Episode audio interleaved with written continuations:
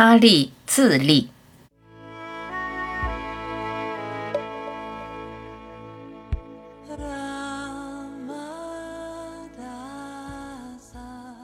法会内容都一样，心经也不会有升级版。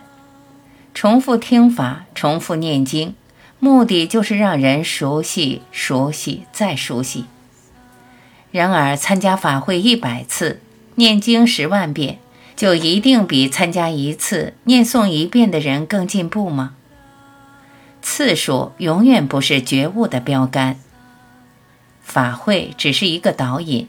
对一颗猴性的心而言，不断有根绳子拉着，从熟悉的红尘拉向不熟悉的实相，也就是他力的作用。用心领会法义，消化和后续不间断咀嚼禅修，行住坐卧，提醒自己不忘失，这就是自立的力量。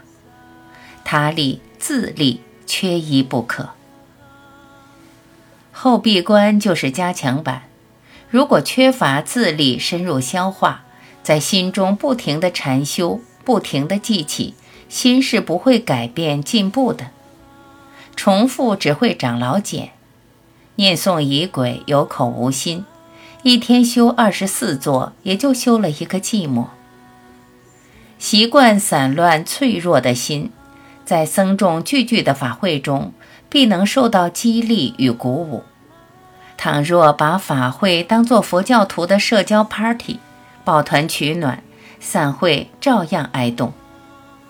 不在于法会的内容，也不在于法会的多寡，关键在于参加法会的心有多投入，对法的热情有多浓。到底修行是一个人内心的事，不管多少次参加法会，不管修行多少年，内心是否改变。烦恼是否减弱？面对突变是否淡然？心中是否有更多的阶级？对待他人是否有爱？执着在乎的是否减轻？冷暖只有自知。佛不对你负责，上师不对你负责，没人对你负责。能负责的只有你自己。毕竟死亡来临时，谁能伴你同行呢？